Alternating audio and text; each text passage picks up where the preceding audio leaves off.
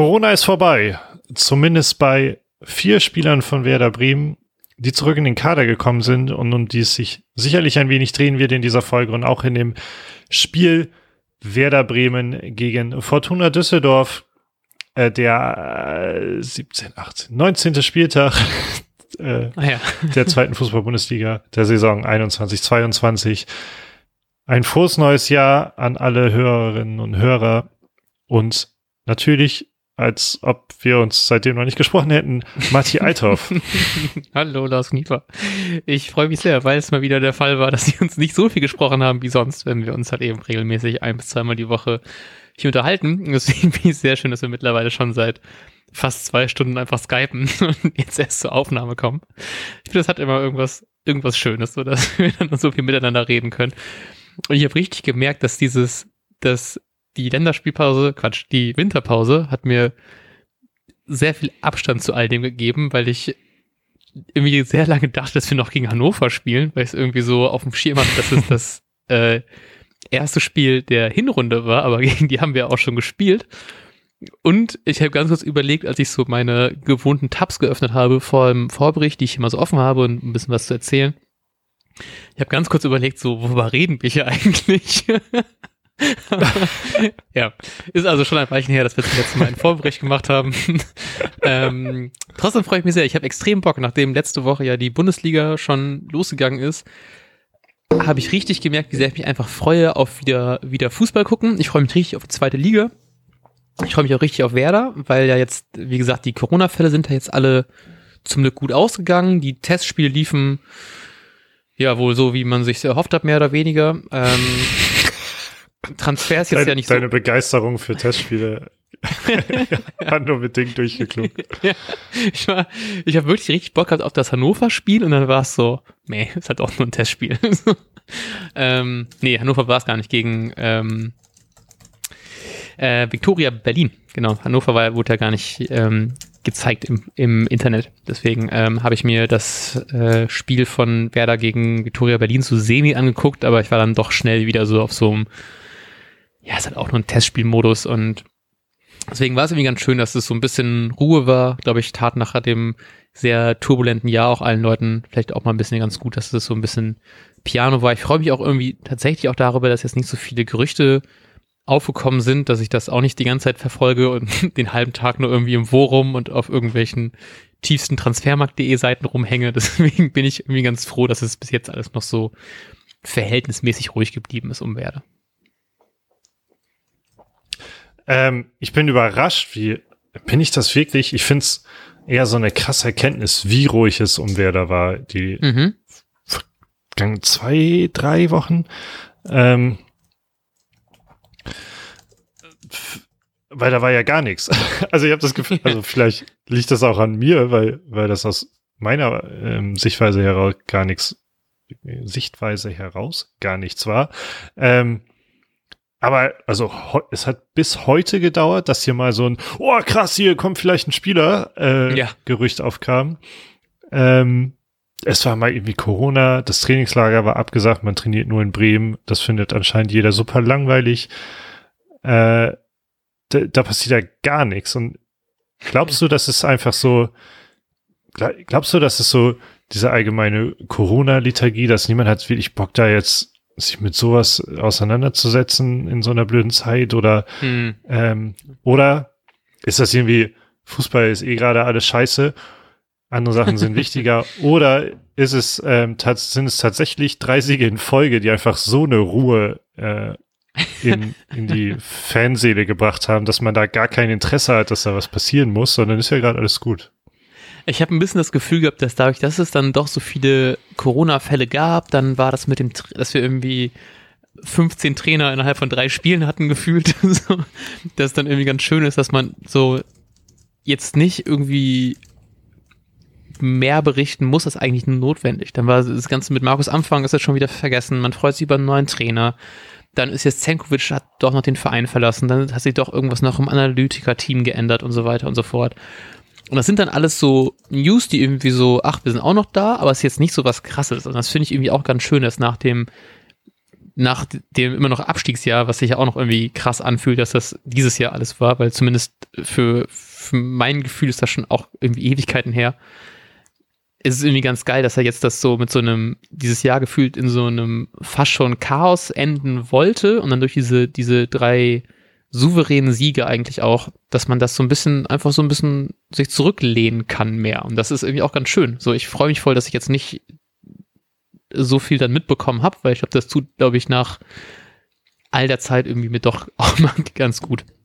Also ich freue mich voll, dass es wieder, wieder losgeht. Ich habe auch Hammerbock wieder auf alles. Ich habe auch richtig Bock wieder auf Stadion. Ich habe eigentlich richtig Bock auf irgendwie Leute, die mit mir zusammen in der Ostkurve irgendwie rumbrüllen. Ich habe Bock auf Fußball. Ich habe Bock, dass es irgendwie weitergeht, dass man irgendwie noch mehr so die Handschrift von Ole Werner im Werder-Team sieht. Aber so ein paar Tage ohne Fußball waren auch ganz geil, muss ich, muss ich auch mal sagen. Ja, das geht, also gerade das geht mir auch so. Ähm, das war irgendwie ganz schön. Das war quasi die verlängerte Weihnachtspause. Ja, ja irgendwie schon. Noch kein Gerüchtestress oder so. Es war einfach Besinnlichkeit. Ja, kein Stress, irgendwie so eine Transferfolge aufzunehmen oder so. den Rückblick, den hat man dann auch gleich sein gelassen, den wir eigentlich machen wollten. ja, ähm, machen wir vielleicht noch. es war die, es war die besinnliche äh, Weihnachts- und Pausenzeit. Und jetzt geht's wieder los am Samstag. Ähm, ich erinnere mich noch an die Hinrunde, also an das erste Spiel, an das erste Spiel äh, in der zweiten Bundesliga im neuen Jahrtausend für, Werder Bremen gegen Fortuna Düsseldorf. Und ich muss sagen, dass ich direkt so, fuck, das ist das Fortuna Düsseldorf, ähm, das ist schon so ein wegweisendes Spiel. Düsseldorf locker einer der Aufstiegsaspiranten, äh, muss man gewinnen unbedingt. Jetzt ähm, steht Fortuna Düsseldorf auf Rang 13. Das sind in der in der zweiten Liga nur neun Punkte auf Werder Bremen, aber eben auch nur drei Punkte auf Platz 16 und damit übrigens auch nur zehn Punkte auf Platz drei. Äh, aber dennoch bin ich, ist Düsseldorf plötzlich ein Gegner wie jeder andere. Hm. Äh, er geht es sehr anders. Nee, tatsächlich geht es mir genauso. Also mir war, ähm, ich weiß nicht, ich fand es auch krass, weil wir haben ja auch super, äh, wir hatten, das war ja dieses Spiel, wo man in der 90. Minute noch das 2-2 kassiert und dann, ich glaube, es war 95., 96.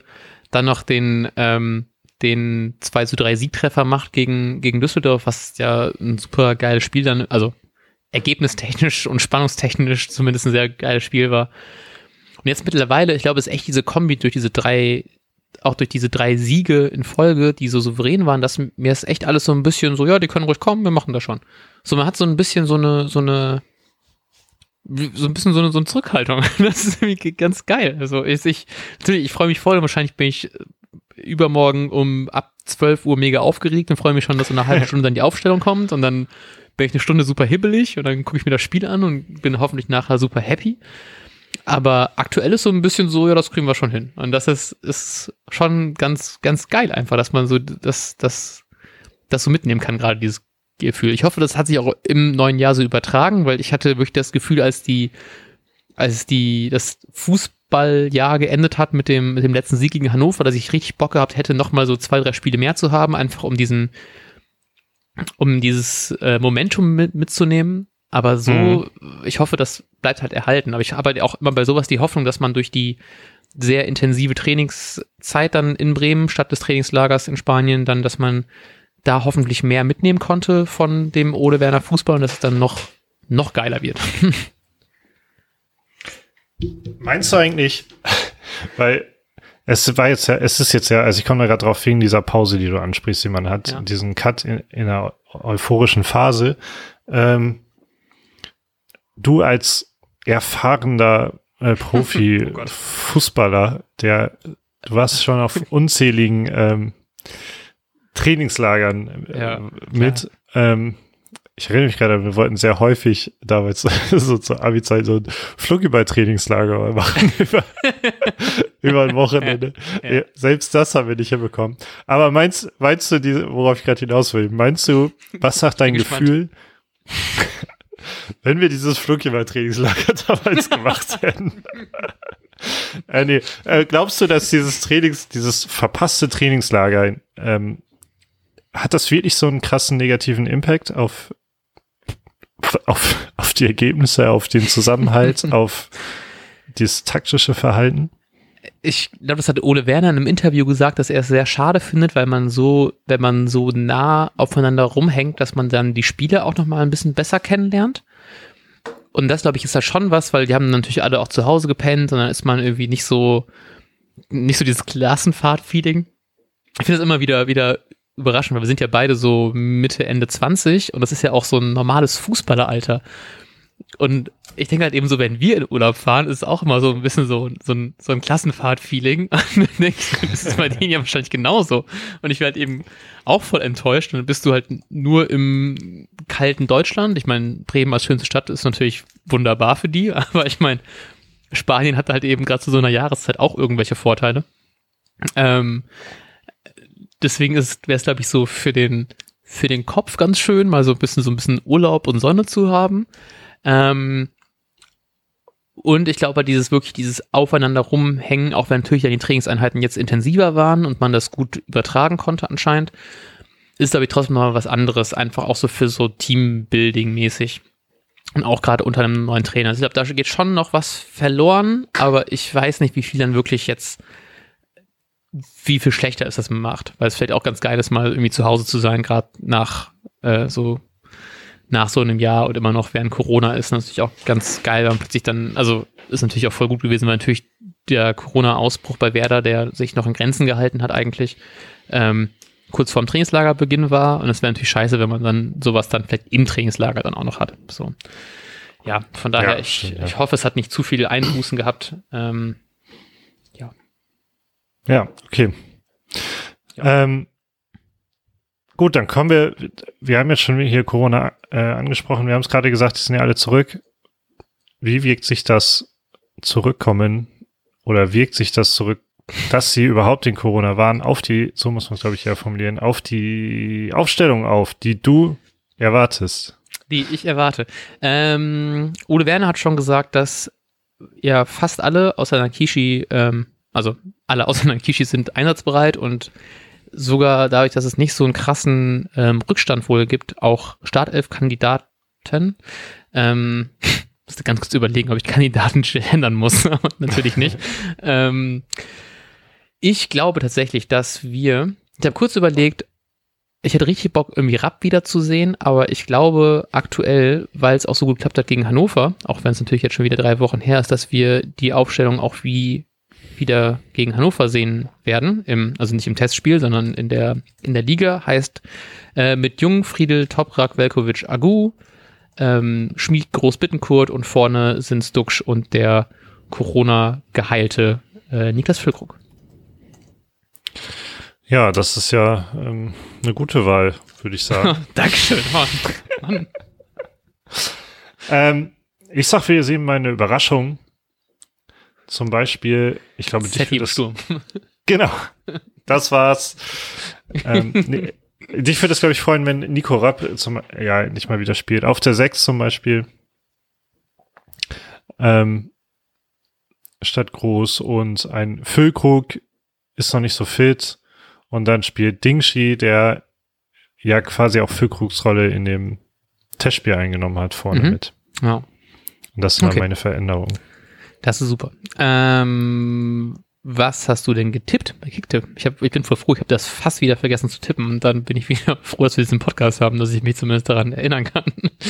Hast du dir das aus, immer noch ausgestellt oder? Ich, ich denke mir das jedes Mal aufs Neue, wenn ich es eintrage, jetzt stelle ich das mal ein, aber ich mache das auch nicht. Auch sowas wie bei so Signal oder so kriege ich auch immer noch keine Benachrichtigung und dann schalte ich ab und zu mal so diese App an, bin so, ah fuck. Du bist naja. so ein Lappe. Ja, aber das Schlimme ist halt, ich, ich trifft jetzt schon wieder zum Privatgespräch in unserem fünf Minuten Vorbericht. Man kriegt dann eben so viele Benachrichtigungen. Ich bin irgendwie ganz happy, dass ich dann mittlerweile so ein bisschen weniger bekomme. Und das tut mir dann leid für meine Kicktipp-Punkte oder die Leute, mit denen ich über Signal schreibe, dass ich dann immer erst so zwei Tage später antworte. Ja, aber ich meine Kicktipp-Punkte größer Leute bei Signal. ja, stimmt. Ja, ich meine, ich habe letztes Mal den Spieltag gewonnen, dann ist mir das auch nicht mehr so wichtig. Oh Gott. Le Leute, Tipp gut genug, damit Martin die wieder so, so, sagt. Ähm, ich erwarte, dass wir eine knappe erste Halbzeit sehen. Ähnlich, ich glaube, sowas gegen Hannover. Ähm, genau, eine knappe erste Halbzeit und in der zweiten Halbzeit macht Werder dann aber das halbwegs souverän und man endet mit einem 3 zu 1 Heimsieg. Ah, ich habe ähm, das gleiche Torverhältnis. Ich habe ein 2-0 hier eingetragen.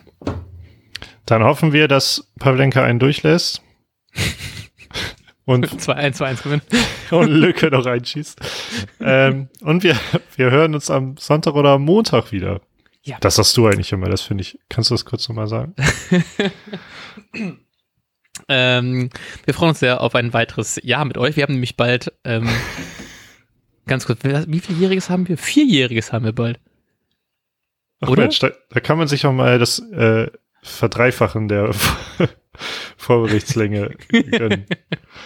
Weißt du, als wir, irgendwann, als wir angefangen haben, diese Podcast zu machen, haben wir gedacht, dass wir nach fünf Minuten einfach einen krassen Cut machen, einfach aufhören.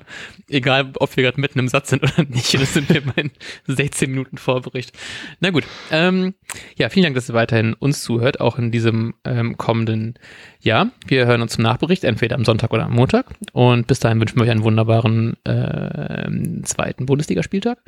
Und wir sagen bis dahin. Ciao, ciao. Tschüss. Und jetzt läuft der Ball.